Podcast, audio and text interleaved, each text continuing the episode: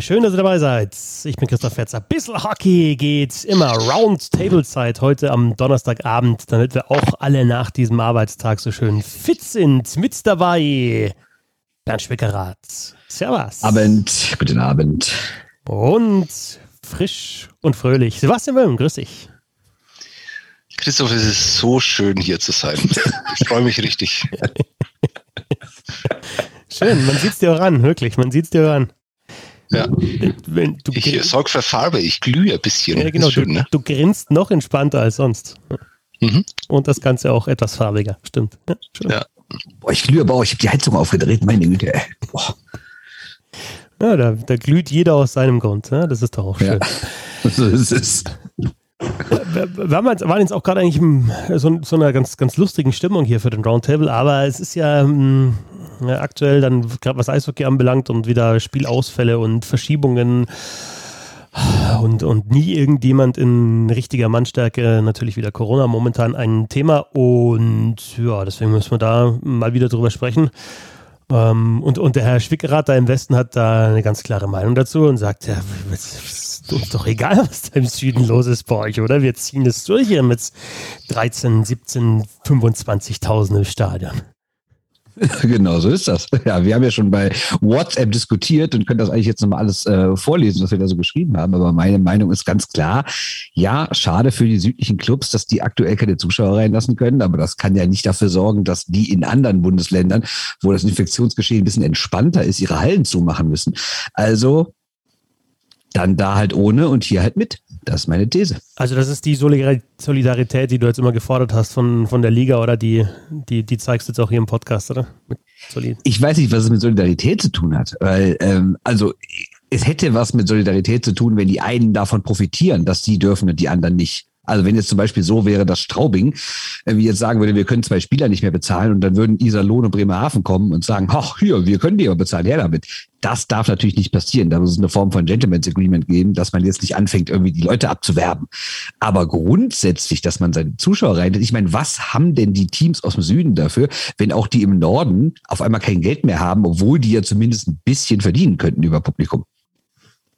Ja, aber es ist doch. Ja, Moment, aber genau das ist es ja dann auch schon. Ich meine, du äh, entwirfst jetzt dieses Horrorszenario, dass sie quasi jetzt dann innerhalb der nächsten zwei Wochen dann darüber wechseln. Aber es geht ja auch um die nächste Saison dann, wo die dann eventuell wechseln könnten, weil halt in Straubing, Augsburg, Nürnberg Gibt es noch einen bayerischen Verein eigentlich? Das waren doch noch mehr. Ingolstadt. noch einen. Ingolstadt. Ingolstadt. Ingolstadt? Ah ja, dann müsste es ja noch einen geben, oder? Ja, da gibt es aber einen, die das alles nicht interessiert, weil da kommt ja das Geld. Ah ja, okay. Naja, aber äh, ich meine, natürlich gibt es diesen Wettbewerbsnachteil vielleicht jetzt noch nicht für die aktuelle Saison. Vielleicht gibt es ja tatsächlich so ein Gentleman's Agreement, an das sich tatsächlich dann auch Manager halten. Aber es geht ja dann auch um die nächste Saison, wo man dann einfach an, jetzt sage ich es einfach mal, einen massiven Wettbewerbsnachteil hat. Jetzt, hast du das so gesagt, dass, du mich triggern kannst, weil du ja genau weißt, was ich jetzt sage. Nämlich ich sage, äh, es ist einfach absurd, davon auszugehen, dass in dieser Liga sonst kein Wettbewerbsnachteil kommen würde und dass der jetzt nur durch Corona da wäre. Weil es natürlich Clubs gibt, die ganz andere Voraussetzungen haben als andere. Sei es München mit Red Bull, sei es Mannheim mit SAP, sei es Düsseldorf, weil die von ihrer größenwahnsinnigen Stadt eine riesen Halle hingestellt bekommen, in der sie fast umsonst spielen und Stadttöchter verpflichtet werden, diesen Verein zu sponsern. Sei es wie Iserlohn, die wiederum den Vorteil haben, äh, quasi der einzige große Profiklub aus der Stadt zu sein. Und da hat man natürlich ein ganz anderes Standing bei Politik und bei Wirtschaft und beim Publikum und bei Medien und sowas. Also jeder hat ja irgendwie andere Voraussetzungen, auch schon ohne Corona. Deshalb weiß ich nicht, warum wir gerade nur wegen Corona jetzt anfangen, diese Unterschiede irgendwie ausgleichen zu wollen. Genau, und das Einzige, was ich dir dann da in diesen WhatsApp, in diesen sehr hitzigen WhatsApp-Diskussionen, wo es ja am Roundtable geht es ja wirklich immer sehr harmonisch zu in der WhatsApp-Gruppe, das müssen wir mal veröffentlichen.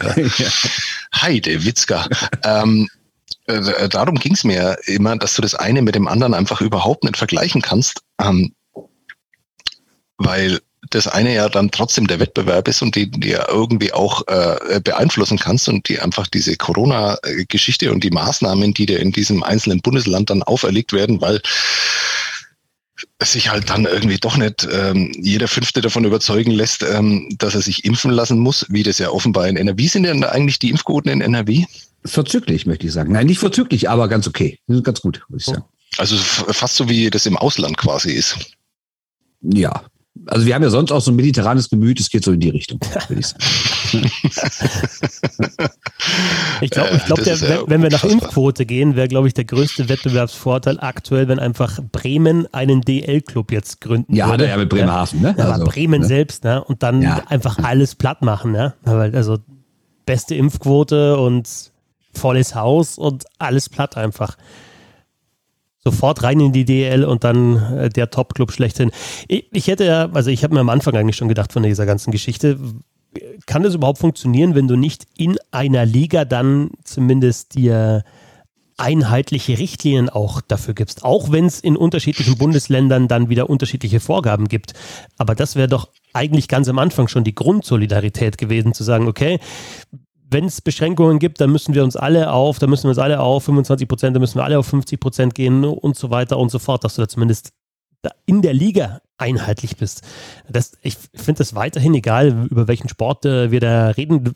Schon, ja, an einem Wochenende sind 50.000 da springen. Also ein Fußballer sind 50.000 in einem einen Stein, in einem anderen Stein sind, äh, sind null Leute. Und es ist ja auch nicht so, Bernd, ja, klar ist das Infektionsgeschehen unterschiedlich in verschiedenen Teilen des Landes, aber es ist jetzt auch nicht so, dass, äh, ja, dass dieses Virus ja, sich dann nicht wieder ausbreiten könnte oder nicht reisen könnte. Also das ist dann immer, es ist ja nicht so, dass du sagst, ja, okay, Nordrhein-Westfalen oder ich weiß nicht, wie du es vielleicht in einem Kopf ist es vielleicht so, ja, aber äh, es gibt keine festen Grenzen. Ja, es ist nicht komplett dicht abgeschlossen. Ihr seid dann nicht komplett unter euch.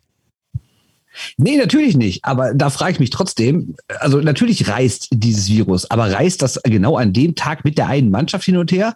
Sondern ich finde, man kann ja dann erst die Maßnahmen anpassen, wenn eine gewisse, sei es man achtet jetzt auf die Inzidenz, man achtet irgendwie auf Krankenhausbelegung, das kann man ja alles diskutieren, auf welche Kennzahlen da man achtet. Ich bin auch kein Experte, der irgendwie sagt, das, das ist die richtige. Irgendeine wird die richtige sein, auf irgendeine muss man sich einigen und nach der muss man dann handeln. Und da kann man ja meiner Meinung nach nicht sagen, ja, da kommt jetzt eine Mannschaft aus dem aus der Inzidenz, was auch immer, 300 zu uns und wir haben 50. Und deshalb müssen wir jetzt auch die Maßnahmen ergreifen, als wäre bei uns 300. Also, das verstehe ich halt nicht.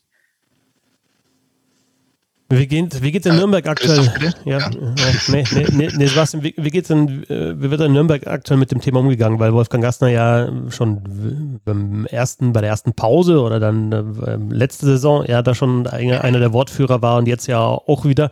Ähm, was sind denn da die Töne, die man aus Nürnberg hört? Ähm, denn es ist tatsächlich so, aktuell sind die Mannschaften im Süden. Es gibt manche, die eben verschieben ähm, ins nächste Jahr, wo ich mir auch irgendwann denke, okay, wenn du dann jedes Heimspiel verschiebst, irgendwann kommst du da echt auch in Probleme, weil einfach zu viele Partien hintereinander sind.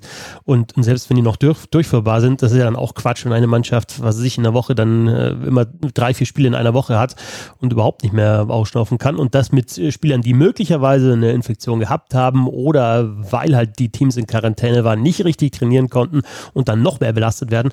Also auch diese Verschieberei macht ja irgendwann keinen, keinen Sinn mehr.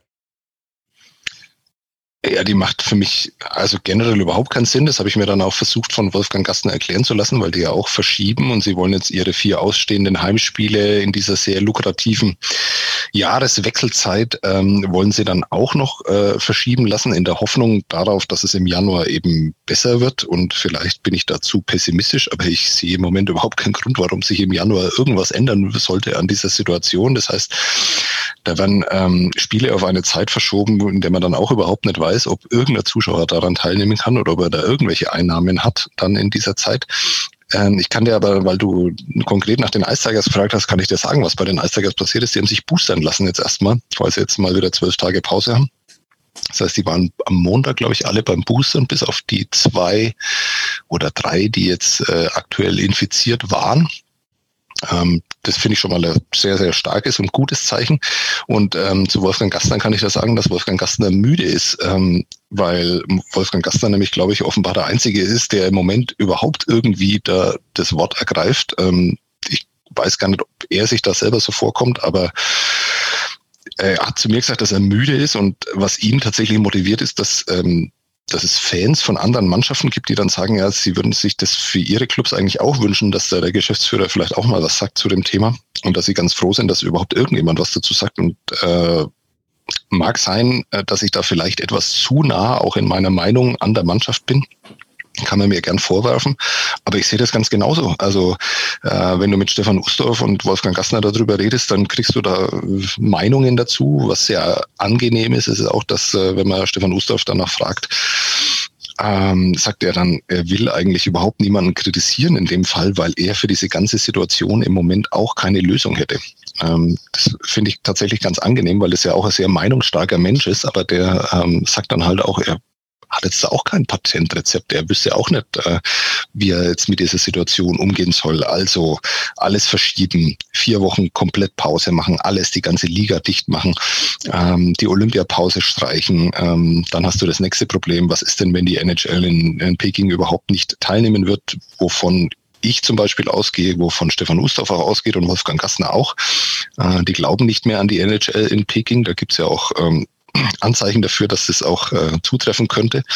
Und was passiert dann? Dann hast du nicht nur deutsche Nationalmannschaft, die sich aus der DEL und vielleicht aus der schwedischen Liga noch äh, äh, ihre Spieler bezieht und du hast aber dann natürlich auch noch äh, andere Nationen, die dann vielleicht aus der DEL dann ihre Spieler dann da holen und dann sind dann 50 Spieler dann weg. In der Zeit müssen aber dann die ganzen Spiele nachgeholt werden, beziehungsweise die Spiele dann reingeholt werden. Ähm, also ich äh, habe für diese ganze Situation und die ganzen Probleme, die da auftreten, habe ich auch überhaupt keine Lösung. Was mich nur irritiert ist, dass offenbar viele da noch nicht einmal drüber nachdenken, in welche Situation man da jetzt im Moment reinrauscht. Also die Tabelle ist jetzt, jetzt schon schief, die wird immer schiefer mit jedem neuen Spieltag. Es gibt Mannschaften, die spielen ganz normal weiter, andere haben Pause, andere versuchen verzweifelt ihre Spiele zu verschieben. Und äh, mir kommt es nicht so vor, als würde es da ein generelles Vorgehen geben. Und weil du vorhin die Solidarität der, der Liga äh, schon angemahnt hast, also ja, also die habe ich letztes Jahr vermisst, die vermisse ich dieses Jahr wieder. Und äh, wenn man sich immer so an der NHL orientieren will und die NHL ja ursprünglich mal vor mehr als 20 Jahren auch ein bisschen als Vorbild äh, gesehen hat, ähm, äh, dann glaube ich, gäbe es da ganz gute Ansätze. Also zum Beispiel, ähm, dass man auch da Fonds auflegt, dass man sich da auch äh, zusammenhilft, ähm, eben der Hoffnung darauf, dass man dann irgendwie mit 14, 15 Vereinen dann auch durch die Saison kommt. Und da sehe ich im Moment relativ wenig, was da passiert. Das finde ich echt guten Gedanken, weil ähm, es ist ja immer, also natürlich denkt erstmal jeder an sich, gerade in der Sportart, in der man ja keinen Gewinn macht. Jetzt kann man natürlich bei der NHL sagen, gut, da gibt es halt einzelne Teams oder Franchises, sage ich jetzt mal Toronto, Montreal, New York, Rangers, die verdienen so ein Schweinegeld im Jahr. Für die ist es kein Problem, wenn die irgendwie mal 10 Millionen in irgendeinen Topf einzahlen äh, müssen, aus dem dann irgendwie die Ticketverluste in Arizona ausgeglichen werden. Oder es ist ja zum Beispiel auch in der NHL so, dass Fanartikel umgelegt werden, hörte ich mal. Das ist natürlich in der DEL schwierig, weil wenn keiner Gewinn macht, dann ist auch ist man natürlich noch weniger bereit, das abzugeben. Trotzdem, guter Punkt von dir, warum man nicht so eine Art Fonds auflegt, weil es ist ja so kurzfristig gedacht zu sagen, ja komm, wir kommen hier irgendwie über die Runden, was die anderen machen, naja, ist im Zweifel nicht unser Problem. Es wird aber euer Problem, wenn es das Team nicht mehr gibt. Und was hat eine DEL davon? Also jetzt mal Worst Case. Es würden jetzt, die Zahlen gehen weiter hoch oder bleiben so und dann noch in mehr und mehr Bundesländern wird alles äh, dicht gemacht. Und irgendwann müssen wirklich die ersten Vereine raus. Und dann hast du auf einmal, ich sage nicht, dass es passiert, aber mal ganz theoretisch, gehen da fünf Vereine raus ja, was haben denn die anderen Vereine davon, wenn die nächstes Jahr in der Zehnerliga spielen? Das ist ja nicht so, als, als, als würden die dann denken, ja gut, wir haben doch mal unseren Arsch gerettet, jetzt machen wir einfach zu zehn weiter. Nee, dann denken die auch, ja, ist ja nicht so geil, die Liga mit zehn, zehn Clubs. Ne? Also ich denke auch, da müsste irgendwie eine Form von Sonderfonds sein, müsste irgendwie eingerichtet werden und sei es meinetwegen, holt man sich dafür noch einen dritten und vierten Ligasponsor. Ich weiß, die findet man nicht so einfach, nicht so, als würden die an der Straße stehen und sagen, ja, sprich mich doch an. Ist mir alles bewusst. Aber trotzdem glaube ich, es müsste auch irgendwie eine Form von Zusammenarbeit auf wirtschaftlicher Arbeit mehr geben. Wie ist denn das mit, ähm, es ist, wäre es äh, logistisch denkbar, wenn du, du sagst, ja, wenn, wenn das jetzt nur in Bayern ist mit den Zuschauerbeschränkungen, beziehungsweise ja, in Bayern und Baden-Württemberg muss man sagen, also diese 750, da ist ja dann auch einfach ein Witz in eine, in eine Halle, die in die, wie, wie viel gehen in Mannheim rein, 17.000 oder was weiß ich? 14 ähm, 14, ja, 14. ja. Ähm, da 750 reinzulassen, ja. Ja, vor allem ist das ja, so bekloppt, sagen, äh, weil es ja so pauschal ist. Ne? Also es geht gar nicht darum, wie die Begebenheiten vor Ort sind.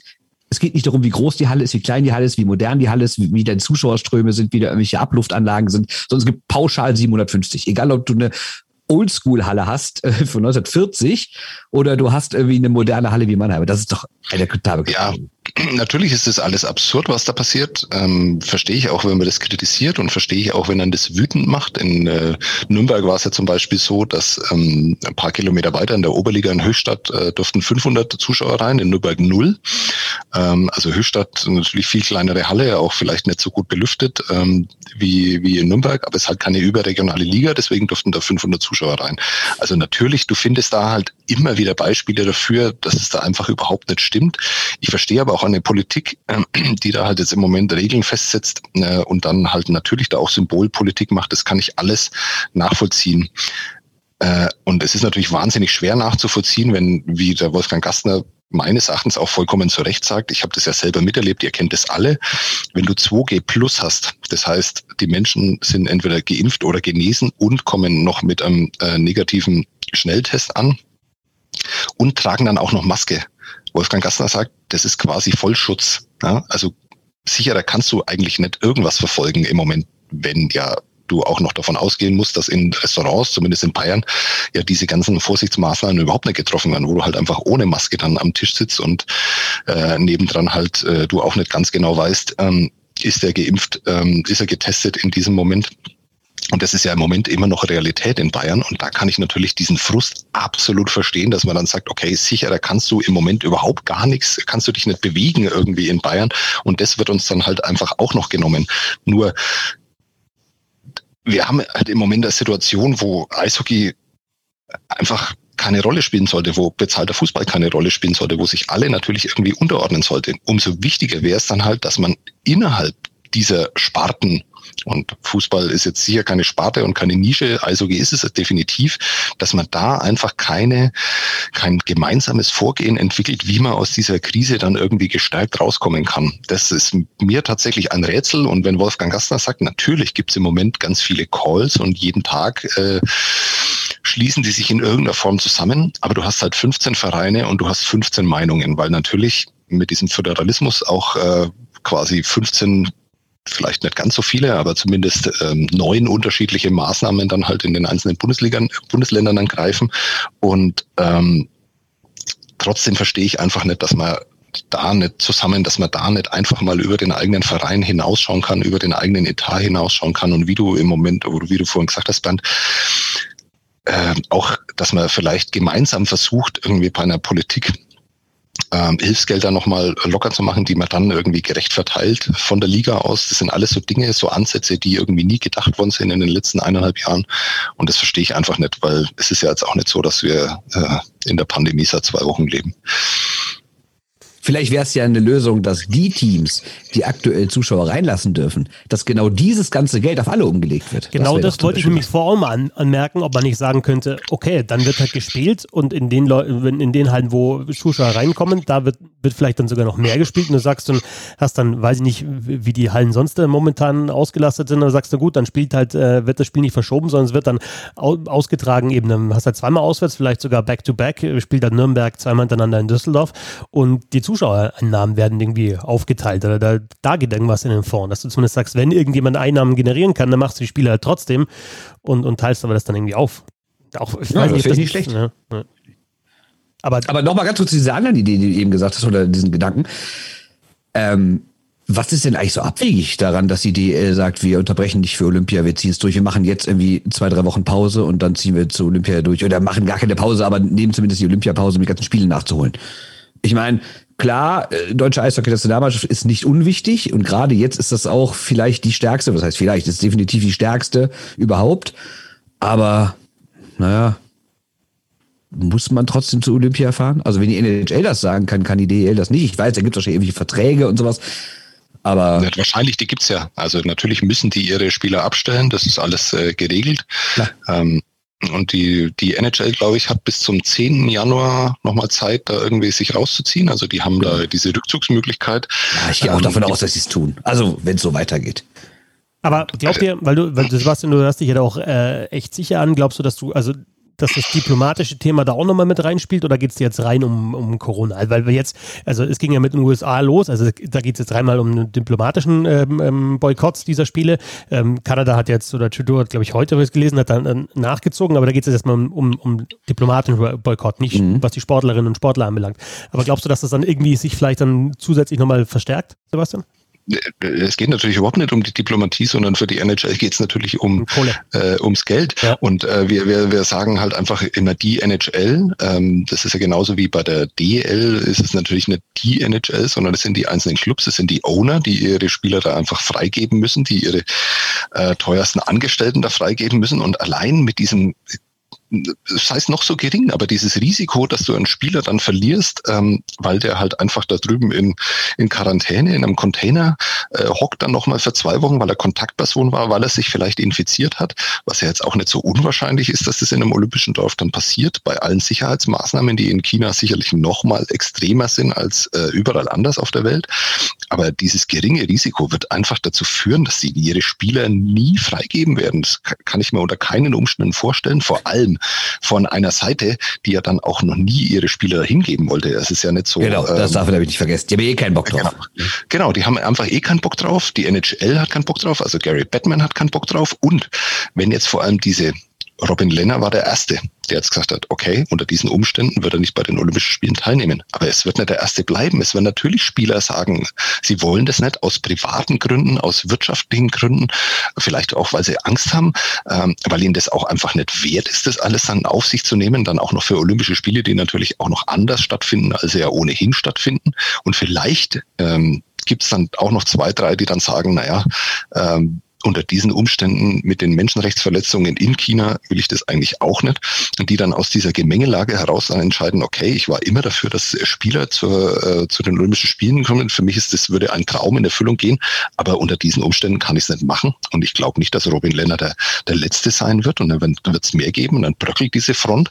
Und irgendwann wird es dafür führen, dass man dann aus diesen verschiedenen Erwägungen heraus dann einfach sagt, nee, diesmal auch nicht. Bei Lena ist es natürlich jetzt nochmal noch mal ein Sonderfall. Ne? Da ist das Thema mentale Gesundheit, was bei ihm noch mit reinspielt. Und er dann gesagt, hat, er hat mit seinem Psychiater gesprochen, mit seiner Familie und er hat gesagt, dass, ja, wenn möglicherweise, wenn er dann da eben auch festhängt, das, das will er nicht und das ist auch nicht gut für seine Gesundheit. Aber trotzdem, da bin ich auf jeden Fall bei dir. Die eine Seite ist eh schon, also wenn man das sich als vage vorstellt, ne? die eine, auf der einen Seite sind eh die, die Owner, die sowieso drauf pochen, ja, wir, wir wollen ja mehr Kohle haben oder wir, uns ist das Risiko zu groß, wir sind voll dagegen. Und normalerweise hast du eben diese starke Spielerseite, die halt mit, mit genauso viel Kraft dagegen pocht und sagt, nee, unbedingt Olympische Spiele und tolles Turnier und äh, Zuschauerstimmung und was weiß ich, alles super. Ja, und dieses alles super, das bröckelt jetzt und den Eindruck habe ich schon auch, bröckelt immer dahin. Und wenn du trotzdem auf der anderen Seite eben ja dieses, dieses starke Pendel hast, dann könnte ich mir auch vorstellen, dass es eben dann irgendwann in die Richtung ausschlägt. Ja. Und was genau, du auch nicht vergessen darfst, wenn du, selbst wenn du sagen würdest, du hättest eine, einen positiven Test und selbst alles läuft total entspannt, du hast keine großen Symptome, du sitzt trotzdem diese 21 Tage da weg. Und was man nicht vergessen darf, lass mal einen Profisportler 21 Tage auf dem Hotelzimmer sitzen.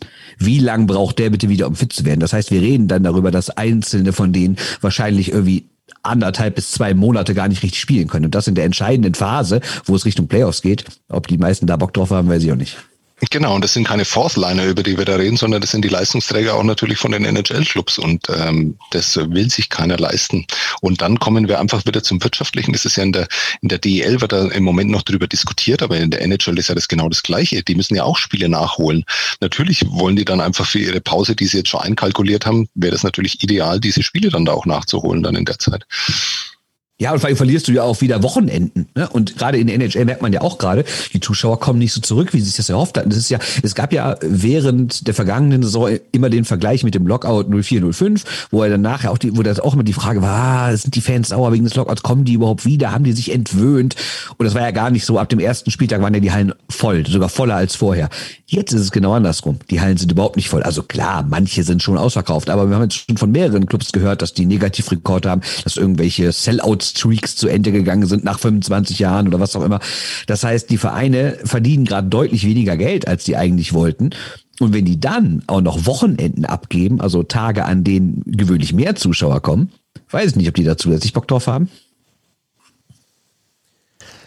Also äh, Titel der Sendung Olympia ohne die Alles super. Alles, ja, alles super, genau, alles super. Ähm, Sebastian hat da gerade vorher von, von NHL-Leistungsträgern gesprochen. Wisst ihr, wer mal ein großer NHL-Leistungsträger war? Ist das jetzt schon das Quiz, oder was? Nein. Ja, also. Das ist mal eine geniale Überleitung zu unserem nächsten Punkt. Ja. Wer war denn in den 90er äh, Jahren? Äh, Vyacheslav Koslov? Fast. Ha? Probier's nochmal. Probier's nochmal. Fast. Ah, oh, fällt mir da noch einer ein? Hm. Sind doch, also denk an die Russian Five und denk dir vier weg davon. Hm. Ja, kann nur, kann nur Larionov dann sein. Genau. Oder ja. Ja, Igor Larionov. Komm, jetzt äh, sag's halt. Um wen geht's? Ein großer Star der 90er Jahre in der NHL war Sergei Fedorov. Was ist der mittlerweile? Weiße Schlittschuhe. Weiße ja, Schlittschuhe. Genau. Und, und einmal irgendwie, äh, ich habe nur ein Gift davon gesehen, aber ähm, einmal beim äh, All-Star-Game anscheinend mit einem wirklich ähm, ja, äh, überragenden Blick in die Cam, also mit der Cam äh, Schon semi-erotisch, würde ich sagen, ne? Ja, genau. The, the, the day uh, Sergei Fedorov had uh, sex with the, with the camera, um, ja. cam, camera, keine Ahnung, ja. Äh, Sergei Fedorov, ähm, und der ist äh, Bernd mittlerweile was? Äh, Trainer? Der KL von ZSK Moskau. Und äh, so kreativ er war als Spieler, so kreativ ist er anscheinend auch als Trainer. Und macht was? Er fängt an, in der 3 gegen 3 Verlängerung den Torwart rauszunehmen, damit seine Mannschaft 4 zu 3 Überzahl hat. Und es hat schon zweimal geklappt, letztes Mal dadurch gewonnen. Und jetzt natürlich die Eishockeywelt in Aufruhr, möchte ich sagen. Und alle denken sich, warum machen das denn nicht andere Teams? Warum kommt der darauf? Warum hat man denn nicht früher schon diese geniale Idee gehabt? Weil eine 4-3-Überzahl ist ja prozentual noch geiler als eine 5-4-Überzahl. Also ist die Chance gar nicht so schlecht, da irgendwie ein Tor zu schießen. Warum machen das nicht alle? Und schon gefällt mir diese 3 gegen 3 Verlängerung wieder, weil ich ja zwischendrin mir schon gedacht habe, hey, das ist dann äh, teilweise ja nur noch wieder rausfahren und wieder neue auf äh, anlaufen. Und wenn dann tatsächlich das dazu sogar führt, dass vielleicht sogar beide Mannschaften abwechselnd Torwart rausnehmen, das ist doch äh, super verrückt.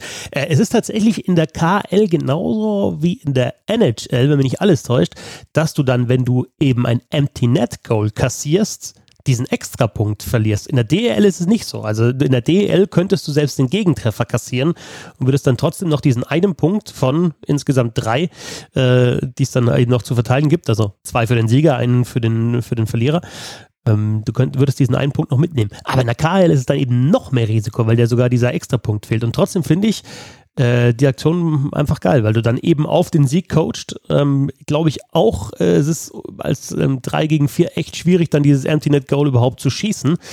Ähm, ja, und, und aggr coacht aggressiver und das finde ich ja sowieso äh, richtig gut, wenn das mal äh, Trainer machen. Und wenn sie irgendwie so das Regelbuch ausreizen. Ja, wir reden jetzt nicht von äh, David Leggio schmeißt das Tor um, ja, wenn einer alleine auf ihn zufährt und sagt, ja, steht nicht in den Regeln, kann man machen, gibt es halt den Penalty, halte ich halt dann, ähm, sondern irgendwie da so, so ein bisschen so Feinheiten findet. Das ist schon, äh, schon clever. Äh, aber ist es verifiziert, dass dir der Punkt weggenommen wird dann? Ja. In der NHL ist das so, ja. Dann, dann, dann, dann, verlierst du den Punkt. Ich wusste es auch nicht, aber wer hat es mal getwittert die Tage? Irgendjemand hat es getwittert dazu. Und dann habe ich auch gedacht, Moment mal, dann habe ich das gegoogelt, ja, stimmte. Und dann hat aber noch jemand anders, dessen Namen ich jetzt auch nicht weiß, das ist mir auch sehr unangenehm. Also hat nämlich irgendjemand von, aus der deutschen Eishockey-Twitter-Community bei der DEL angefragt. Und da hieß es dann, nein, bei uns verliert man den Punkt nicht. Aber in der NHL ist es wirklich so. Und ähm, dann werden auch nur zwei Punkte vergeben. Also wenn die eine Mannschaft dann ne, gewinnt, kriegt die ja zwei Punkte, die andere null. Verrückt, ne? Ja, es ist wirklich seltsam, weil ich meine, den Punkt kriegst du ja für 60 Minuten und nicht ja, für das, was in der Verlängerung passiert. Also und ich also verstehe auch gar nicht, warum das so ist, ne? Weil ich meine, das ist ja irgendwie genau. keine Schande, ne? dass man gesagt hat, wir versuchen das Spiel zu gewinnen. Ne? Also. Ja. Und äh, jetzt ist dann wiederum die Frage, und ähm, jetzt könnte mich dann wirklich überraschen, wusste Sergei Fedorov das? ja, also, das keine Ahnung, das ist eine gute Frage, ja. Aber ich meine, das ist ja wirklich so eine Regelfeinheit. Also ich wusste tatsächlich nicht annähernd, dass es irgendwo niedergeschrieben ist, auch dieser Fall. Das macht es ja noch interessanter. Ja, absolut. Ich hätte es auch nicht gewusst. Also ich, ich, ich habe es gelesen dachte, was ist denn jetzt los? Ja, so. Ist ja auch genau wie du sagst, so von der Logik her, du hast diese 60 Punkte, äh, 60 Minuten sind ja abgehakt. Und dann gibt's halt noch einen neuen Punkt. Aber dass du quasi, also ist ein bisschen übertrieben, aber du kannst ja auch kein, kein, am, am Sonntag keinen Punkt aus dem Freitagsspiel verlieren, weißt du? Deswegen. Äh, äh, jetzt noch eine Frage. In der DL ist es so, dass du nach 60 Minuten für einen Sieg bekommst du drei Punkte. In der Verlängerung kriegst du dann noch einen Zusatzpunkt, gehst also mit zwei Punkten dann aus dem Spiel raus. Wie ist es in der KHL? Wisst ihr das? Also, weil die Frage wäre dann eigentlich, äh, im Umkehrschluss müsstest du ja dann fast dafür belohnt werden, dass du das dann auch noch machst, das Risiko einnimmst und müsstest dann noch einen Punkt dazu bekommen. Also einen dritten meinst du? Genau, richtig. Wobei ich nicht weiß, ob es den dritten Punkt in der KHL für, für nach 60 Minuten gibt. Also muss ich eingestehen, weiß ich nicht.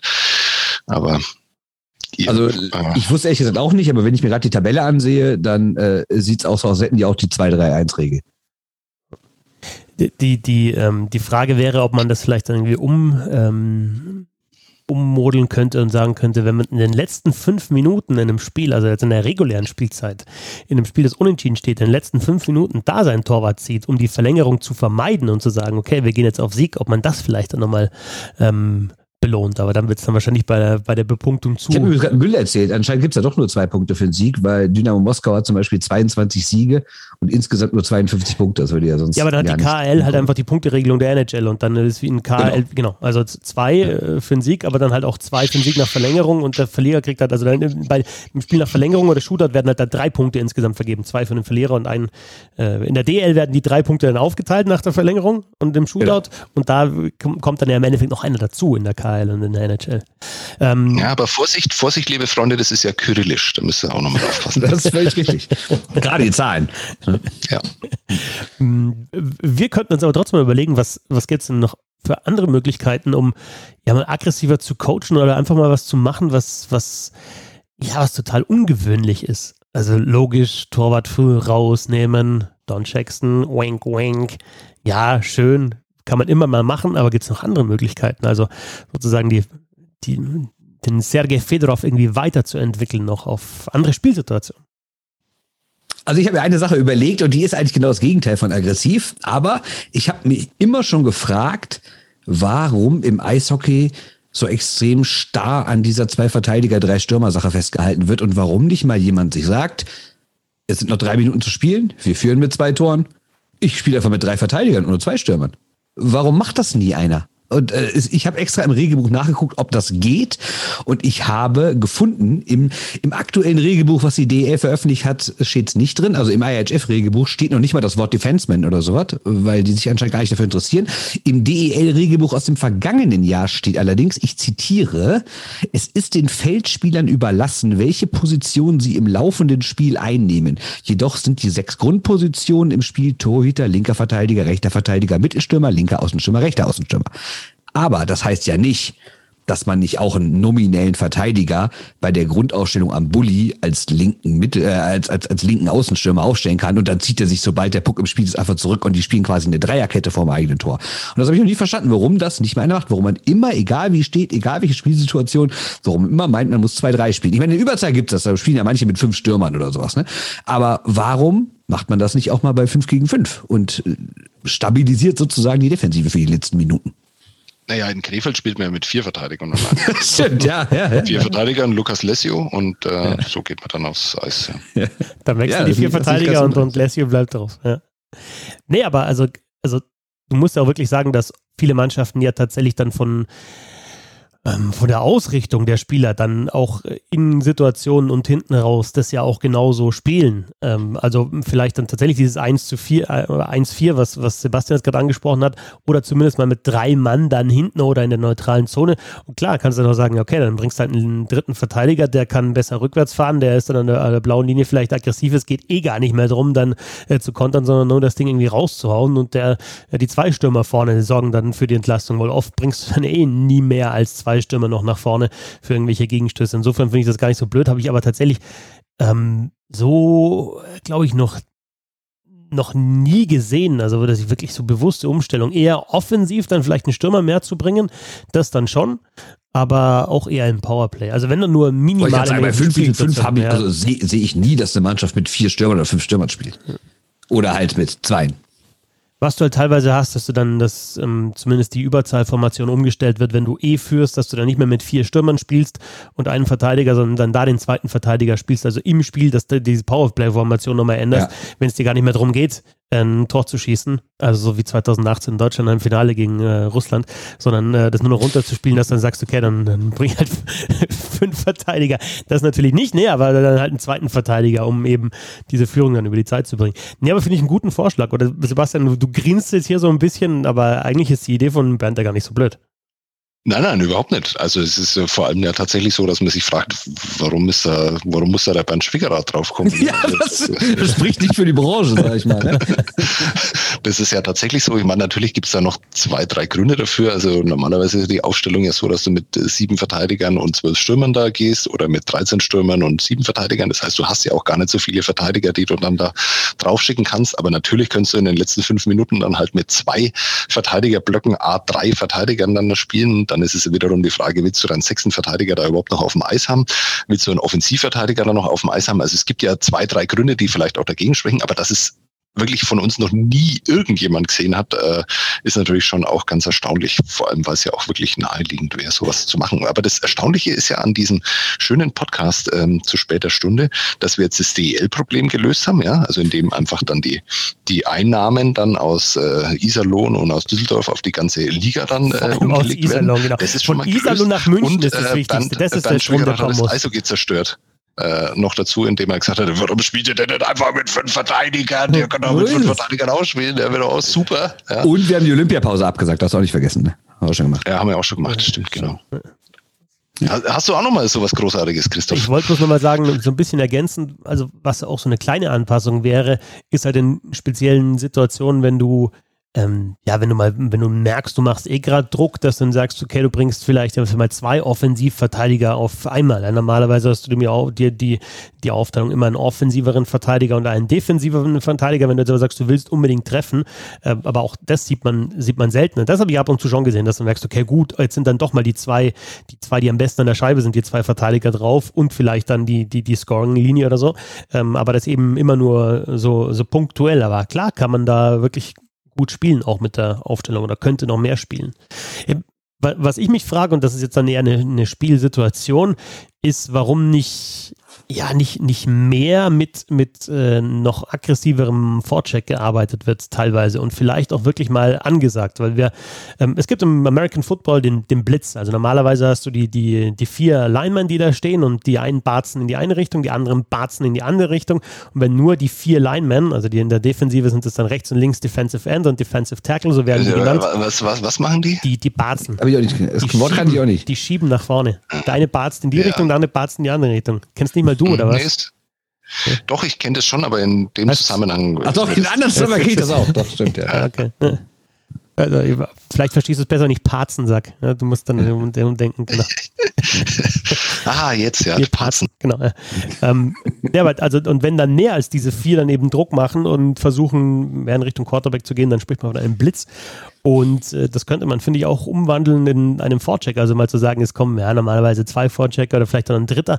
Aber dann auch mal zu sagen, wenn wir eh schon mit diesem Dump and Chase spielen und eh schon irgendwie den Gegner eigentlich in die Ecke drängen, warum gehe ich da nicht mal äh, wirklich volles Risiko und schiebe äh, ja vier Mann da in die Ecke. Klar, kannst immer den, das Problem haben, dass einer die Scheibe raushaut und dann kommt der Konter. Äh, dann wäre noch einer zur Absicherung da. Aber wenn du wirklich das gut getimt machst und sagst, du, du, du hast ja normalerweise einen ein Breakout, der festgelegt wird und fährst da bis zur Mittellinie, chips das Ding rein und dann sagst du wirklich, okay, wird in die Ecke und da wirklich drei Barzen hinterher und der vierte sichert vielleicht ein bisschen ab. Also nochmal diesen, den Fortschritt nochmal aggressiver und teilweise wirklich halt dann äh, in speziellen Situationen auch angesagt. Also ich glaube, da könnte man noch ein bisschen mehr damit arbeiten, weil es auch auffällig ist beim Eishockey, dass du ja eben gegen diesen Druck eben die Scheibe nur selten wirklich, wirklich kontrolliert hinten rausbringst. Das können nur richtig gute Mannschaften und wenn dann selbst ein guter Verteidiger ist, der, der sich drehen muss, der mit dem Rücken zum Spiel ist, in Richtung Bande fährt und der kriegt dann gleich mal zwei, äh, von zwei Mann Druck, dann kann das wahrscheinlich der auch nicht mehr lösen. Ja, ich muss ja da nur widersprechen. Ich habe das erlebt, aber nur eineinhalb Monate, dann hat mir Jeff Tomlinson in Nürnberg wieder rausgeschmissen. der nämlich damals gesagt hat, uh, you, part, you parts here, you parts there and you parts everywhere. Und ähm, das Konzept kam nicht so gut an damals. Ja, Thomas Sabo, äh, nach dem Genuss von zwei, drei Traubenschollen, äh, hat er ihn dann in der VIP, im VIP-Raum erstmal rausgeschmissen und dann eine Woche später dann auch tatsächlich. History. Ja. Mir fällt aber noch eine andere Sache ein. Ähm, ich weiß gar nicht, welcher Podcast das war, irgendeiner von den, von den kanadischen oder US-amerikanischen Podcasts. Da haben die von einem Trainer erzählt, der auch immer so innovative Ideen hatte. Und der hat zum Beispiel mal, wenn seine Mannschaft 3-5 Unterzahl hatte und die Gegner hatten ich weiß gar nicht, ob es dann irgendwie eine große Chance war oder es war irgendwie ein Konter, weil die Mannschaft dann doch mal rausgespielt hat oder so. Er hatte einfach einen vierten Mann aufs Eis geschickt. Und sich gedacht, scheiß drauf. Also hat er am Ende gemacht, in den letzten Minuten, weil er sich dachte, mehr als drei gegen fünf geht eh nicht. Ne, da ich ja noch eine Strafe, ist mir auch egal, aber ich habe den Angriff gestoppt. Und da ist dann eine neue Regel gemacht worden, dass, glaube ich, wenn man drei gegen fünf hat und kriegt noch eine Strafe in den letzten Minuten, dass man dann einen Penalty-Shot gegen sich kriegt. So habe ich zumindest verstanden. Kann sein, dass ich gerade total Müll erzähle, aber irgendwie so habe ich es im, ja, aber im Hinterkopf. Das ist wieder was, wo ich mir denke, das ist wieder so Leisure. Das ist ja wie die Leisure Das ist wieder ja, genau. Leisure. Ja, ich genau. schaue, was, was genau. kann ich aus dem Regelbuch noch raus und das ist dann halt für mich kein kreatives Coaching mehr, sondern das ist halt einfach. Das es ist, ist schon kreativ, aber es ist halt nicht gegen die Regeln. Die ja, anderen genau, Sachen, die wir jetzt gesagt haben, sind natürlich genau, kreatives, mit den Regeln vereinbar. Kreatives Unfairsein ist es dann in dem Fall. Genau, das finde ich, ja. find ich ja nicht so geil. Was ich, äh, ja. Gibt es denn derzeit auch Spieler, die irgendwie kreativ auffallen? Keine Ahnung. In der DL meinst du jetzt oder in der, in der KHL oder vielleicht irgendwo anders noch, wo vielleicht noch besser ist? Merkst du, der Blutdruck steigt bei dem Kollegen schon? Äh. Merkst du Nein, ich meine einfach, einfach so, so einen spielerischen, kreativen Umgang mit dem, was ihm quasi das Spiel bietet. Also äh, das, das wäre doch einfach mal schön, wenn, wenn ja. da jemand auch so ein bisschen die Grenzen austestet und einfach mal schaut, was geht auf dem, ja, auf dem Eis. Als mal ja, wie, Schei wie, Scheibe, wie, wie Scheibe so ein Team, das so von, von, von so einem Disney-Studio erfunden wurde. Ja. Mhm. Also, wenn ich ziemlich kreativ fand, jetzt auch von den jungen Spielern, war ähm, ähm, bei der U20-Weltmeisterschaft, bei der letzten, wie hießen der von, von den USA, die haben ja auch die. Komm, heul nicht rum. Äh, Travis Oder Seegers war das. Ja, ja, Tra Tra Tra Travis, Travis Seegers war das. Und da, was ich halt einfach geil fand an dem bei der U20-Weltmeisterschaft, dass der ja, der hat einfach die Scheibe unten am Schläger gehabt und hat da, das hat fast so gewirkt, als würde sie, würde sie hochheben und würde sie irgendwie den Gegnern um die, um die Ohren hauen oder so. Aber er hat es wirklich geschafft, das Ding am Boden zu halten, so wie es halt auch gehört, auf dem Eis, da schön Richtig. aufzuzocken, Körper reingestellt und dann schön verteilt. So wie es halt flach auf dem Boden, vielleicht mal kurz angeflippt, nämlich genau Schlägerhöhe und noch ja. drei Zentimeter drüber. Genau, drei Zentimeter drüber und dann wunderbar. Also da, wenn jemand das kann, ja, also wenn er einfach Eishockey so spielt, wie es gedacht ist, ist, nämlich auf dem Eis und ab und zu mal das Ding so leicht anschippt, finde ich wunderbar. Ja. Okay, jetzt, äh, wahnsinniger Clown, ne? Ja, Ironiemodus off. Ne? Also wir reden über ein Tor, das in der NHL gefallen ist, im Spiel Anaheim äh, nicht mehr ganz so mighty äh, Ducks gegen die Buffalo Sabres. Ähm, die sind auch nicht mighty. Ja, oh nee, vor allem in dieser Situation nicht. Da können wir dann auch noch drüber reden. Ja, also mhm. Situation hinterm Tor. Trevor Seagrass äh, bekommt den Puck, äh, hat Zeit, hat noch mehr Zeit, überlegt sich noch was, äh, brüht sich noch einen Kaffee auf, zapft sich noch einen Pilz, ja, und dann überlegt er, was er jetzt machen soll, und dann legt er sich den Puck auf den Schläger, flippt den über das Tor, ähm, wie er dann später erzählt hat. Äh, Moment, nein, nein, nein, jetzt erzähle ich. Du, du, das hat, du hast ja dann gleich äh, äh, in, in der Hoffnung, dass er irgendwie ähm, dem äh, Buffalo-Torwart irgendwie auf die Schulter prallt und von dort ins Tor oder dann vielleicht drüber, wo dann äh, Sonne Milano steht und das Ding vielleicht eventuell reinmacht und Sonne Milano hat den tatsächlich aus der Luft genommen und hat ihn dann reingemacht. Was man bei dieser Szene nicht vergessen darf, dass da wirklich ähm, drei Buffalo Sabres in einer also es war ja ästhetisch absolut hochwertig, wie die einfach stehen geblieben sind und wirklich das Spiel komplett eingestellt haben. Also wie niemand erst Trevor Seagrass äh, dran gehindert hat, das zu machen und dann auch niemand Sonny Milano dran gehindert hat, das Ding dann äh, zu verwerten. Aber über dieses Tor äh, redet äh, gefühlt äh, ganz Nordamerika und es gibt ganz wenige, die der Meinung von Christoph Fetzer sind, dass es nämlich einfach quasi der Niedergang äh, dieser wunderschönen und von uns ja sehr, sehr oft gelobten Eishockey-Kultur ist. Christoph, bitte, was äh, hat dir an diesem Tor nicht gefallen? Niedergang, also das ist jetzt auch wieder maßlos übertrieben, maßlos übertrieben, aber weil du gerade jetzt die Mighty Ducks angesprochen hast, ähm, da gibt es ja, ich habe nochmal geschaut, diese Entenformation, die die hatten, ne, um anzugreifen. The Flying V, The Flying V hieß die im Abseits, ne, Original. Ne, täusche, ja, aber The Flying V. Und weißt du, was die Buffalo Sabres gemacht haben? The Standing V war das. The Standing ja, so V vor ihrem Tor, ja, schön V gebildet und dann auch noch natürlich hinter Sonny Milano dieses V gebildet, da, so wie man halt verteidigt, ne, alle, genau, keiner geht auf den Scheibenführenden drauf. Ich, ich sag's beim, beim Lacrosse-Tor genauso wie beim Lacrosse-Pass. Ich, äh, ich, ich mag das nicht, dass die Scheibe auf den Schläger genommen wird und dann eben ja von da entweder ins Tor reingeschnalzt wird oder gepasst wird in der Luft ich denke auch irgendwann wird es passieren, dass mal jemand halt einfach so Golfschlägermäßig dann durchschwingt und sagt, okay, ich versuche die Scheibe zu treffen, trifft halt dann vielleicht irgendein Gesicht. Es kann auch gefährlich werden. Und ähm, lieber Sebastian und vielleicht auch lieber Bernd, wenn ihr jemandem erklärt, wie wird dann Eishockey gespielt, sagt denn ja, also da, da legt man sich die Scheibe immer auf den Schläger drauf und dann schmeißt man die, immer, schmeißt man so die, absolut? Man schmeißt sie sich dann gegenseitig zu und dann der nächste fängt die oder schlägt die aus der Luft und fängt die wieder rüber. Und das Ganze machen die Leute, indem sie auch gleichzeitig mit Schlittschuhen durch die Gegend fahren. Also das ist Wahnsinn, das ist so toll, wie kreativ ja, das ist doch, die sind, das ist doch dass sich da was in der Luft weil, diesen, ja, diese Scheibe zupassen. Wenn es jetzt wirklich in so ein Lacrosse-Spiel ausarten würde, dass ständig die sich den Puck da drauflegen und die würden die durch die Gegend schleudern und aus der Luft wieder fangen, dann können wir darüber reden, dass es nervig ist. Aber das passiert einmal in einer Sekunde von wahrscheinlich eine Million Sekunden. Ich habe das nicht ausgerechnet, die eine Saison dauert. Wo ist das Problem? Ist doch eine kreative, geile Lösung, ehrlich gesagt. Ähm, äh, darf ich mal fragen? Also ich glaube, äh, wenn, wenn ich mich da recht erinnere, hat ja Basketball auch immer sehr gut gefallen. Ne? Und dann hat er irgendwann, hat irgendwie einer auf die Idee gekommen, den Ball dann von oben reinzustopfen. Und das ja. war der Moment, wo du dich auch vom Basketball gelöst hast, oder? so also wo, wo, wo, Basketball so richtig spektakulär wurde, hast du dann gesagt, nee, das ist wirklich nicht mehr Also ich brauche Würfe, dass man quasi breitbeinig steht, nach hinten durchschwingt und auf Kniehöhe das Ding da oben wirft. Das ist mein genau. Basketball. Genau. Ja, der, der Moment, wo in Sportarten die dritte Dimension irgendwie so erfasst wird, das ist der Moment, in dem Christoph Fetzer dann ausschaltet. Nee, nee, nicht mehr mein Sport, not my sport. Schön, dass du dann so, so ein Basketball, der, der in der Hand geführt wird und äh, eben dann reingestopft wird, in einen, in einen, Korb vergleichst mit einer Scheibe, die durch die Luft fliegt und dann eben aus der Luft getroffen wird, kenne ich eher aus einer anderen Sportart, aus, äh, wie heißt die eine nochmal, die in den USA auch so gern gemacht Baseball. wird? Genau, genau, genau, ja. Äh, magst du auch gern, oder? Bernd, ist, dein, ist glaube ich, dein Lieblingssport Absolut. Baseball und du, du freust dich jetzt, dass endlich mehr Elemente aus dem Baseball. Ich habe die Tour im Fenway Park mitgemacht, als, als ich in Boston war. Sensationell. Warum, warum ist im Eishockey verboten, mit dem Schlittschuh Tore zu erzielen? Weil es gefährlich ist, dass man jemanden damit ins Gesicht tritt, der vielleicht am Boden liegt oder sowas. Genau, also eigentlich ist so gedacht, dass der Schlittschuh auf dem Eis bleibt, oder? Jetzt willst du das doch bitte nicht vergleichen, dass man den Schläger nicht hochnehmen darf. Da dürfte man ja auch keinen Schlagschuss ich, ich machen. Dir, Geht der Schläger auch hoch. Irgendwann werden sich Verteidiger, wird es irgendwann so nerven, dass es da Typen gibt, die andauernd hinter dem Tor die Scheibe. Ah, äh, jetzt machen wir Täter-Opfer-Umkehr. Nein, nein, nein, nein. Also, nein, wenn, wenn der Verteidiger nein, anfängt, aber irgendwann dann baseballmäßig ins nein, Gesicht auf, zu dreschen, du, dann ist der schuld, der den Schläger ins Gesicht bekommt. Du hast eine Angriffsaktion und für eine Angriffsaktion musst du auch eine Verteidigungsaktion finden.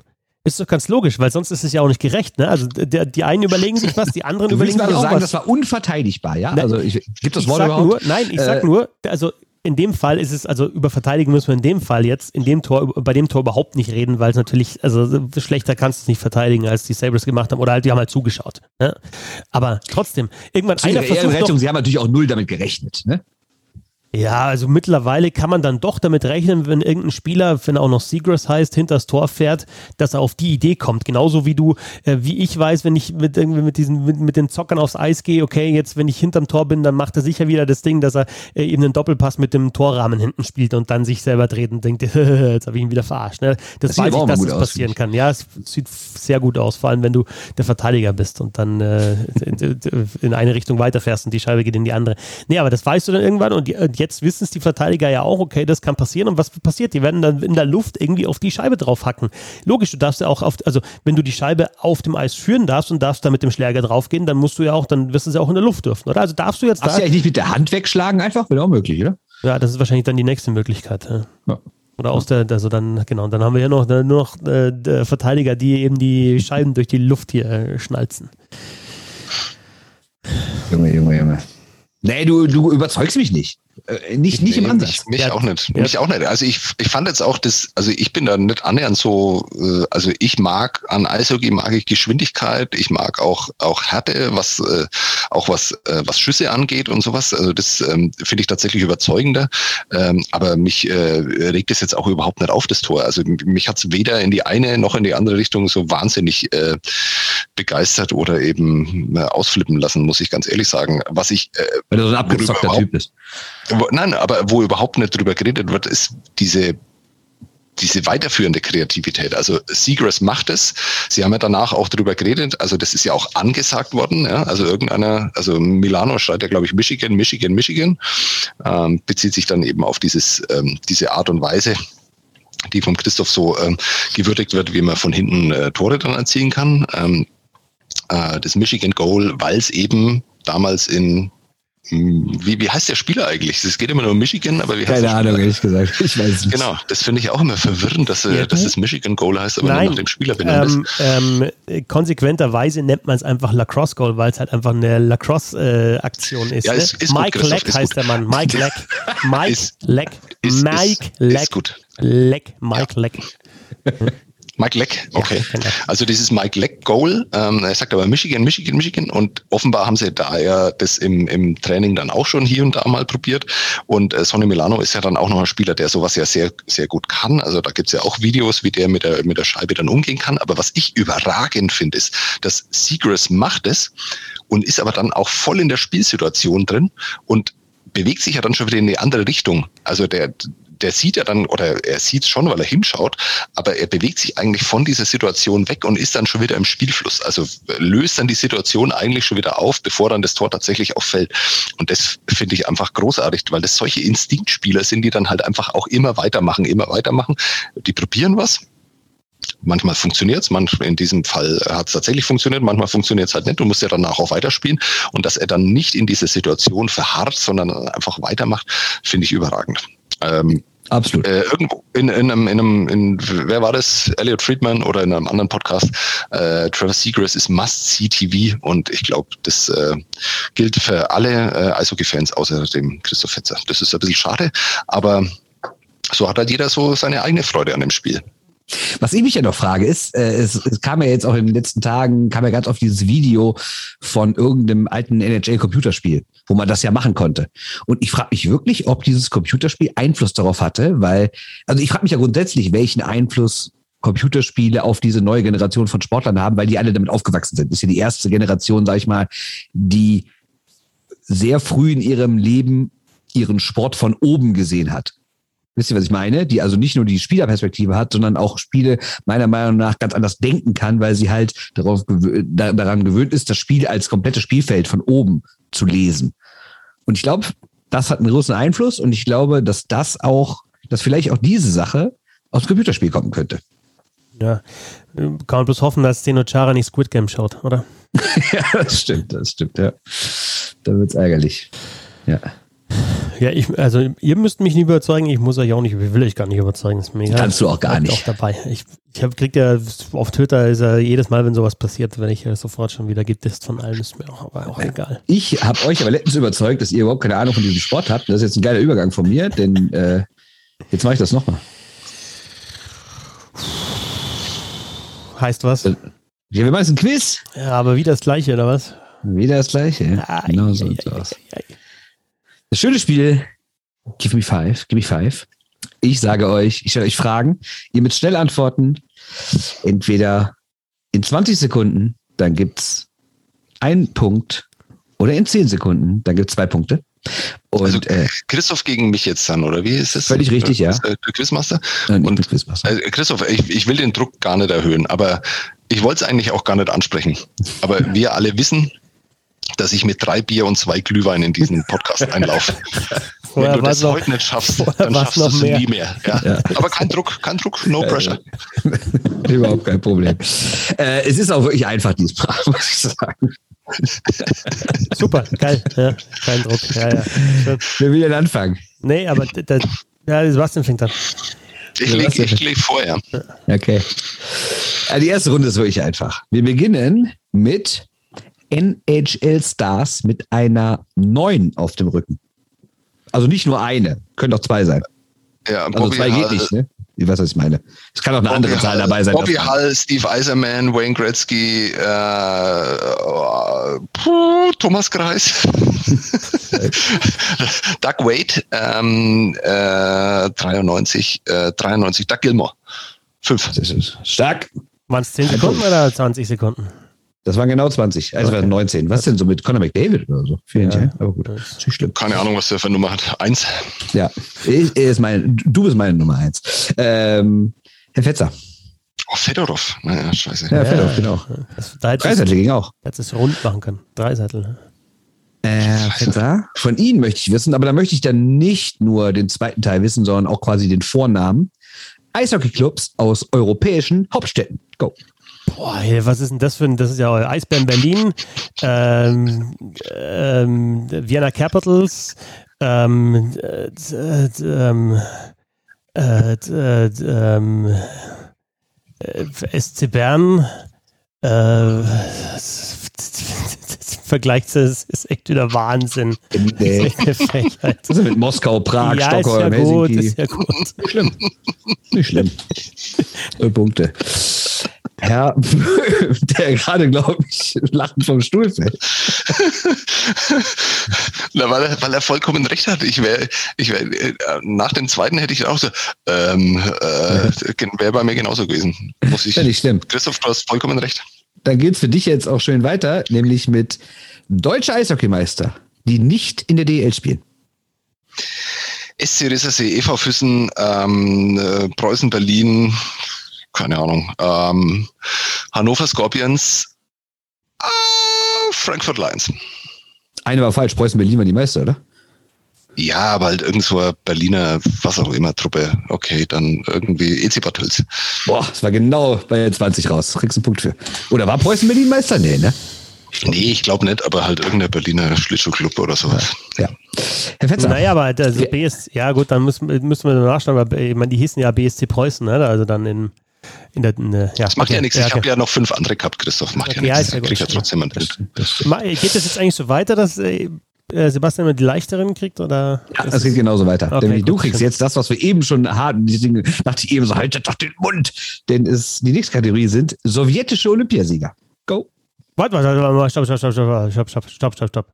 Sowjetische Spieler, Olympiasieger. Spieler, Im Eishockey. Spieler. Ja, ja. Spieler. Spieler. Okay. Spieler, die mit der sowjetischen Eishockey-Nationalmannschaft Olympiasieger geworden sind. Ja, sehr gut. Äh, dann muss es ja sein, äh, ah, okay, Datsuk, äh, Kowalczuk, äh, Tretjak, Fetisov, Larionov. Die ersten beiden sind nicht mit Sowjet, sondern mit Russland. Weiter? Äh, ähm, Makarov, äh, Krutov. Wunderbar. Ein Punkt für Herrn Fitzer.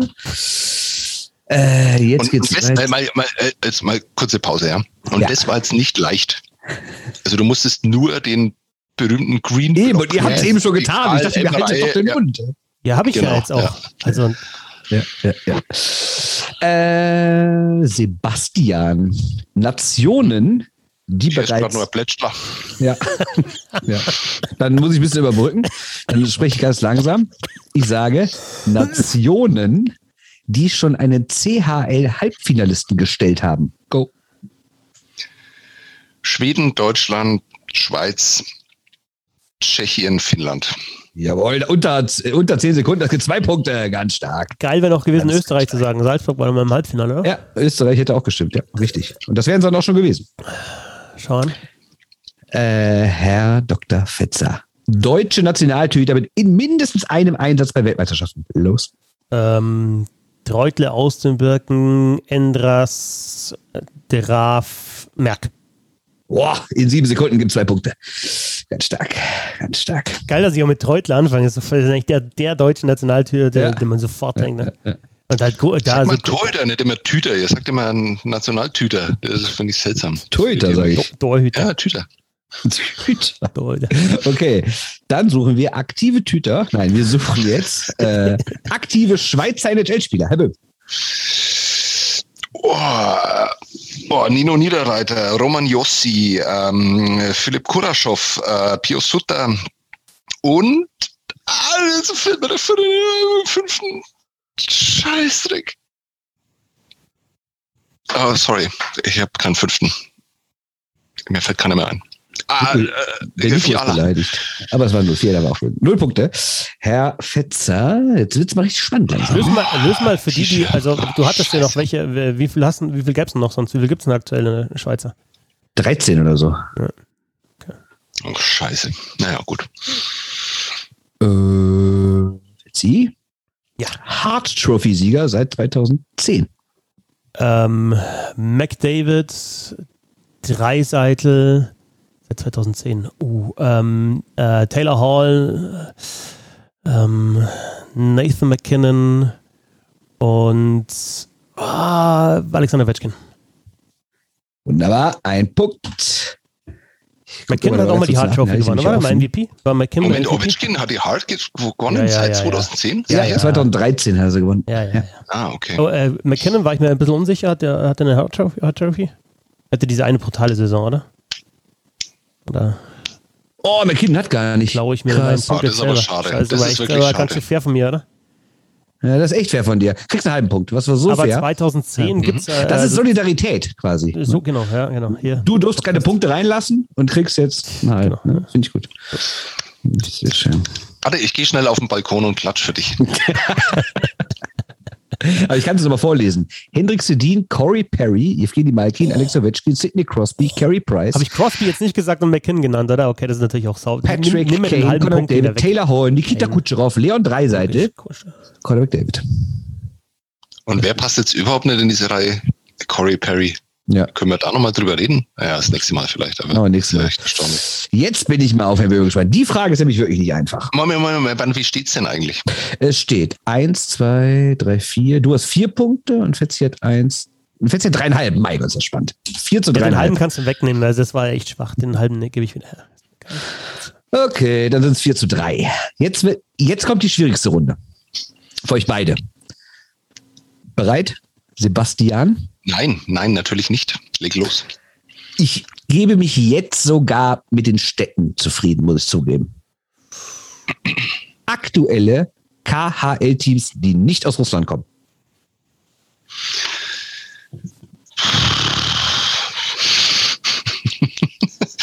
Helsinki, äh, Peking, keine Ahnung, ich bin schon raus. Äh, Minsk. Seid aber richtig, weiter.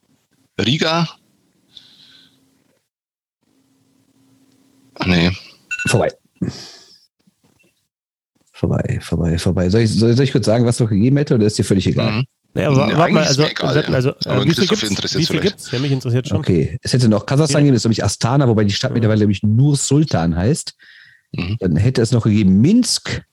Hat er gesagt, oder? Minsk habe ich gesagt. Ja. Minsk hast du gesagt? Aber ich habe nur vier gesagt, ja. Minsk, Riga, Helsinki.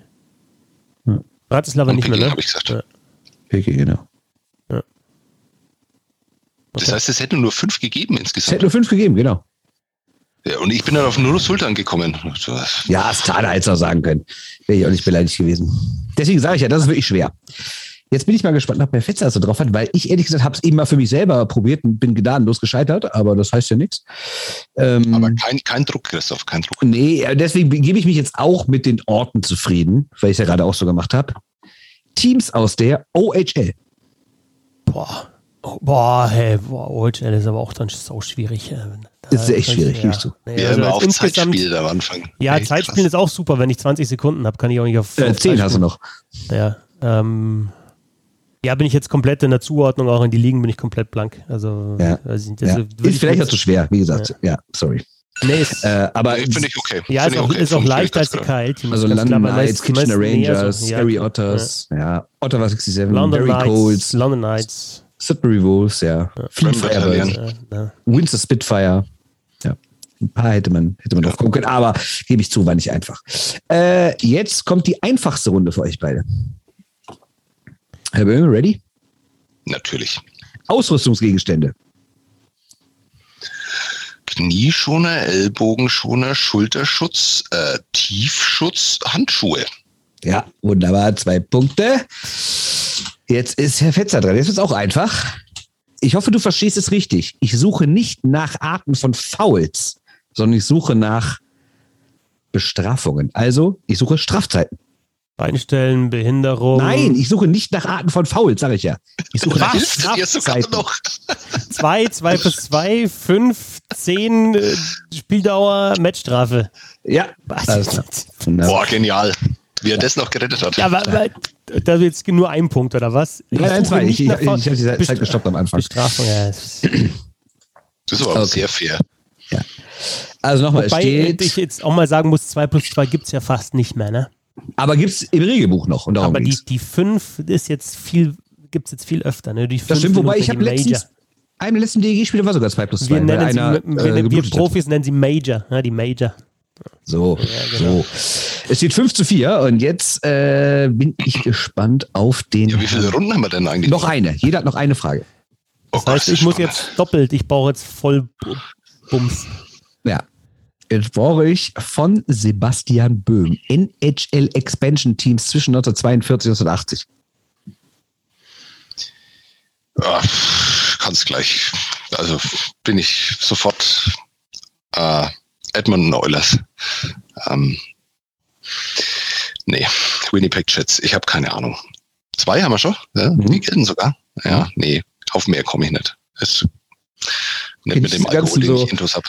Vancouver, Washington, Vancouver, Buffalo. Pittsburgh, Buffalo, die ganzen. Ja, hätten wir ja eigentlich alle sagen können, außer den Original Six erstmal. Ne? War eigentlich ziemlich doof. Eben, eben. Naja, und, und ja, halt gut, aber so dazu bin ich intellektuell jetzt einfach nicht mehr in der Lage. Da Deswegen wünsche ich dir, Christoph, dass du in elf Sekunden jetzt dann fünf Sachen aufzählst und womit wir dann unentschieden ich haben. Ich bin einen Punkt, nein, aber ich bin einen Punkt jetzt genau hinten. Also das heißt, genau, wenn du, okay, du schaffst okay. das Ausgleich, ja. wenn du zwei holst, hast du dieses Spiel gewonnen. Wenn du wieder so albern auf Zeit spielst, da am Anfang hast du. Da, da läuft die Zeit schon. Da läuft die Zeit schon. Hast du dich verstanden? Das ist ja also, mein Problem, ob ich auf Zeit spiele. Das geht ja von meiner Zeit weg und nicht von deiner und auch nicht der von Bernd. Vielleicht ich noch weiß, von aber es geht immer darum, dass du Mittelaltern irgendwie noch. Nein, so nämlich. So nämlich. Soll ich, dann denke ich halt leise, so wie du, dann, dann rattert es hier irgendwo. Also, bist du bereit? Für ja. die erste entscheidende Runde? Ja. Aktuelle DEL Top 10 Scorer. Okay, Wayne Simpson, ähm, Jeremy Bracco, äh, Marcel Növis, ähm, äh, Austin Ortega, ähm, also, äh, äh, ähm, ähm, äh, Casey Bailey. Die Zeit ist ab. Ortega ist nicht dabei, vier, oder? oder was? Ne, Ortega ist nicht dabei, Bailey ist auch nicht dabei. Ja, Casey Bailey, Ortega war immer bei. Ja. Ah, das ist schade. De Sousa, Nöbels, Brecko, White, Foucault, Föder, Mignona, Simpson, Lidic, Oberst. De Sousa, es ist unglaublich. De ja, gut, das ist ja nur der Beste von denen. Ja, aber De Sousa ist auch erst seit kurzem da oben, oder? Letzte Woche. Ja, das stimmt. Eingeparkt. Scheiße. Das war's. Herr Böhm gewinnt schon wieder. Unfassbar. Alter. Unfassbar. Das ist ein Streak. aber das muss ich mir holen. Bracco, ah, White wäre noch dabei gewesen. Föder, okay. Nee, Im Moment, jetzt geht es ja darum, mich zu würdigen, Christoph. Da brauchst du jetzt gar nicht auf diese ja, Scorerliste schon. Ja, toll, toll. Top 1 Quiz-Scorer. Toll, Kennst toll. du die? Da sitzt toll, einer. Toll, toll. Ja. ja. Ich, ich äh, immer mit dem Standchen, dass ich halt einfach nie Quizzes vorbereitet. Das erhöht die Wahrscheinlichkeit, dass man auch mal eins gewinnt, aber. Ja, genau, ist halt dann nicht mehr 33 Prozent, sondern halt eigentlich 50 Prozent. Ja, genau. das ist gut. Das ist schon mal eine gute Taktik eigentlich, genau. Ich rate nur, Alleine schon dadurch 50 Prozent und du hilfst auf 51 Prozent dann wahrscheinlich Quote an und lässt dich feiern dafür. 50 plus 1. So geht das, ja. Naja, ich weiß nicht, ob die bei 51 liegt, aber da kannst du ja nochmal drüber nachdenken, Christoph. Boah, der Start, was war nochmal der Start? Die ersten beiden Fragen. Er hat äh, Rücken Nummer 9 äh, mit dabei, NHL Stars. Du musst sagen, mit welchem Buchstaben Eishockey anfängt oder sowas. ja. Nee, du musstest äh, Teams aus europäischen Hauptstädten sein. Ja, okay. Da, Und du wusstest nicht, dass es Moskau, Helsinki, Prag, Stockholm gibt. Oder Bratislava. Moskau, musste ja auf jeweils, Moskau wäre ich auch nicht gekommen. Ja, ich komme da sofort auf Moskau als erstes. Ja, ja, ähm, Vienna Capitals hast du als zweites gesagt. Ja. ja. Ja, das, dann, dann ja, gut, der wohnt ja auch nah an der Grenze, da ist das verständlich. Ich habe halt erstmal, wie geht man Hauptstädte durch in Europa? Man geht erstmal, das Dumme ist halt einfach, ich bin, habe hier angefangen, ja, Deutschland, Österreich und dann bin ich über Italien, das scheiße schon und dann habe ich halt dann irgendwie dann in Holland und dann darüber und dann war es schon vorbei. Ne? Aber also logisch wäre natürlich dann, logisch wäre natürlich gewesen, okay, ich schaue erstmal nach Skandinavien, ja, schön, wenn man natürlich so ähm, ähm, wirklich auch ja, geplant Denkt, dran. Ja, auch, ja, genau. so geplant rangeht an das Quiz, wie ihr das macht, oder vor allem Sebastian das macht, ne? Dann ist natürlich was anderes. Oh ja, ich gehe da sehr geplant immer ran. Das stimmt gerade heute. Der Roundtable war das mit äh, dem erneuten Quizgewinner Sebastian Böhm. Äh, auf Twitter ist er zu finden unter @boemso_nn. Vielen Dank. Und Danke auch, es war so schön heute. Lassen Sie sich den Glühwein weiterhin schmecken. Und mit Bernd Schwickerat auf Twitter b-schwickerat. Dankeschön. Ich bedanke mich. Vielen Dank für das Quiz, Bernd. Vielen Dank. Kein Problem, ging schnell. Ich sage, das ist ja das Schöne, das kann man so schnell machen. Wunderbar. Ich bin Christoph Fetzer, auf Twitter fetzi6, äh, da gibt es ein bisschen Hockey auch und auch auf Instagram tut sich so ein bisschen was. Ähm, danke fürs Zuhören, bis zum nächsten Mal. Servus. Tschö. Tschüss.